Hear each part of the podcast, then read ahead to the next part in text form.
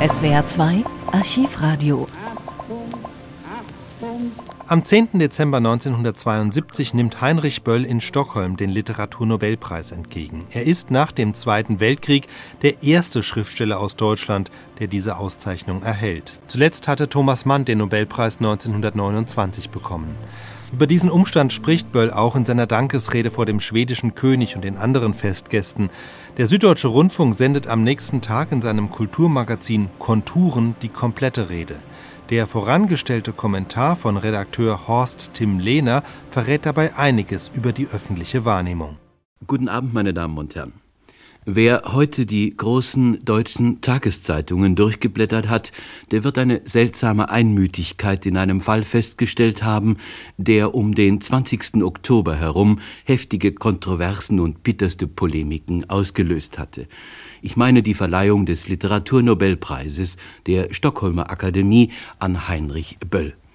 Der erfolgreichste Erzähler der deutschen Nachkriegszeit nahm gestern Nachmittag die Urkunde entgegen und während eines Banketts am Abend revanchierte er sich mit einer kurzen Rede, die wir Ihnen nicht vorenthalten wollen, weil sie zeigt, dass Böll ungebrochen an seiner Linie festhält, dem Schriftsteller als öffentliche Institution in diesem Lande einen Stellenwert zu geben.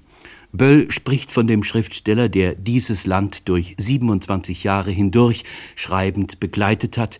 Er spricht von der deutschen Sprache, die ihm dazu die Mittel an die Hand gegeben hat, und er spricht von der Ehre, die wohl nicht nur ihm gelten wird. Es sieht so aus, als ob nun alles im Lot sei auch in der Welt, die ihn mit Hilfe von Rudolf Krämer-Badoni, Herbert Kremp und Günter Zehm zum Staatsfeind Nummer eins oder zum lächerlichen Popanz der Nation gemacht hat, herrscht zumindest scheinbare neutrale Zurückhaltung. Sie berichtet sachlich und druckt, wenn auch mit einer eklatanten Fehlleistung, seine Rede vollständig ab immer da, wo Böll von Eigentlichkeit spricht, und er sagt es dreimal kurz hintereinander, beharrt die Welt auf Eigenheit, als ob das nicht etwas anderes meint. Der Sinn wird dadurch entstellt, er wird sogar Blödsinn. Darauf seien die Leser der Welt immerhin hingewiesen. Wo die ideologische Schlamperei mal Blüten angesetzt hat, da werden die spezifischen Eigenheiten einer Redaktion offensichtlich unverlierbar und damit zur Eigentlichkeit, die Böll gemeint hat. Dieser Fall von klassischer Psychoanalyse würde Freud ein Lächeln beschert haben. Böll kann sich dafür eigentlich nur bedanken. Herr Ministerpräsident, liebe Frau Palme, meine Damen und Herren. Anlässlich eines Besuches in der Bundesrepublik Deutschland hat Ihre Majestät, der König von Schweden, einen gelehrten Blick in die Schichten der Vergänglichkeit getan, aus der wir kommen und auf der wir Rheinländer wohnen. Jungfräulich oder gar unschuldig ist dieser Boden nicht und er ist nie zur Ruhe gekommen. Dieses begehrte Land am Rhein, von Begehrlichen bewohnt, hat zahlreiche Herrscher gehabt, entsprechend viele Kriege gesehen, koloniale, nationale, regionale, lokale, konfessionelle. Es hat Weltkriege gesehen, Pogrome hat es gesehen, Vertreibung. Und immer wieder kamen Vertriebene anderswoher und wurden anderswohin vertrieben. Und dass man dort Deutsch sprach, war zu selbstverständlich, als dass man es nach innen oder außen hätte demonstrieren müssen. Das taten die anderen, denen das weiche D in Deutsch nicht genügte, die nach einem harten T begehrten, die Deutschen. Gewalt, Zerstörung, Schmerz, Missverständnis liegen auf dem Weg, den einer daherkommt aus den Schichten vergangener Vergänglichkeit in eine vergängliche Gegenwart. Und es schufen Scherben, Geröll und Trümmer, es schufen Ost- und Westverschiebungen nicht, was zu erwarten gewesen wäre, Gelassenheit. Wohl weil man uns dort, wo wir wohnen, nie ließ. Den einen waren wir zu westlich, den anderen nicht westlich genug den einen zu weltlich, den anderen nicht weltlich genug. Und immer noch herrscht Misstrauen unter den demonstrativ Deutschen, als wäre die Kombination westlich und deutsch doch nur eine Täuschung der inzwischen unheilig gewordenen Nation. Wo doch gewiss sein müsste, wenn dieses merkwürdige Land je so etwas wie ein Herz gehabt hat, lag's da, wo der Rhein fließt. Es war ein weiter Weg der deutschen Geschichte in die Bundesrepublik Deutschland. Als Junge hörte ich in der Schule den sportlichen Spruch, dass der Krieg der Vater aller Dinge sei.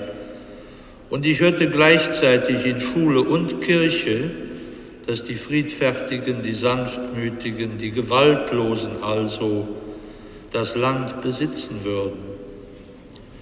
Und bis an sein Lebensende wird wohl einer den mörderischen Widerspruch nicht los, der den einen den Himmel und die Erde den anderen aber nur den Himmel verheißt. Und das in einer Landschaft, in der auch die Kirche Herrschaft begehrte, erlangte und ausübte bis auf den heutigen Tag. Der Weg hierhin für mich war ein weiter Weg, der ich wie viele Millionen anderer aus dem Krieg heimkehrte und nicht viel mehr besaß als meine Hände in der Tasche unterschieden von den anderen nur durch die Leidenschaft, schreiben zu wollen. Das Schreiben hat mich hierher gebracht. Und gestatten Sie mir bitte die Tatsache, dass ich hier stehe, für nicht ganz so wahr zu halten, wenn ich zurückdenke und zurückblicke auf den jungen Mann, der nach langer Vertreibung in eine vertriebene Heimat zurückkehrte. Nicht nur dem Tod entronnen, auch, was möglicherweise wichtiger war, der Todessehnsucht entronnen. Befreit, überlebend, Frieden, ich bin 1917 geboren, Frieden nur ein Wort, weder Gegenstand der Erinnerung noch Zustand. Republik kein Fremdwort, nur zerbrochene Erinnerung. Ich müsste hier sehr vielen Menschen danken, vielen ausländischen Autoren, die zu Befreiern wurden, die das Fremde und das Befremdende aus der Eingeschlossenheit befreiten, das sich dann selbst um seiner Materialität willen wieder in die Eigenheit zurückverwies. Der Rest war Eroberung der Sprache in diese Zurückverweisung an das Material, an diese Handvoll Staub, die vor der Tür zu liegen schien und doch schwer zu greifen, und noch schwerer zu begreifen war. Danken möchte ich hier für viele Ermutigung und viele Entmutigung, denn manches geschieht ohne Krieg, nichts aber, so glaube ich, ohne Widerstand.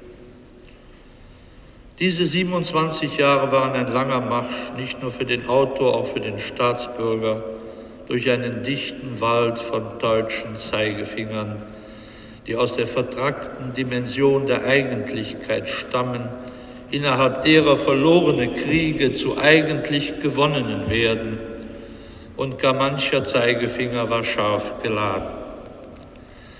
Mit Bangen denke ich an dieser Stelle, bitte gestatten Sie mir das, an meine deutschen Vorgänger hier, die innerhalb dieser verfluchten Dimension Eigentlichkeit keine Deutschen mehr sein sollten.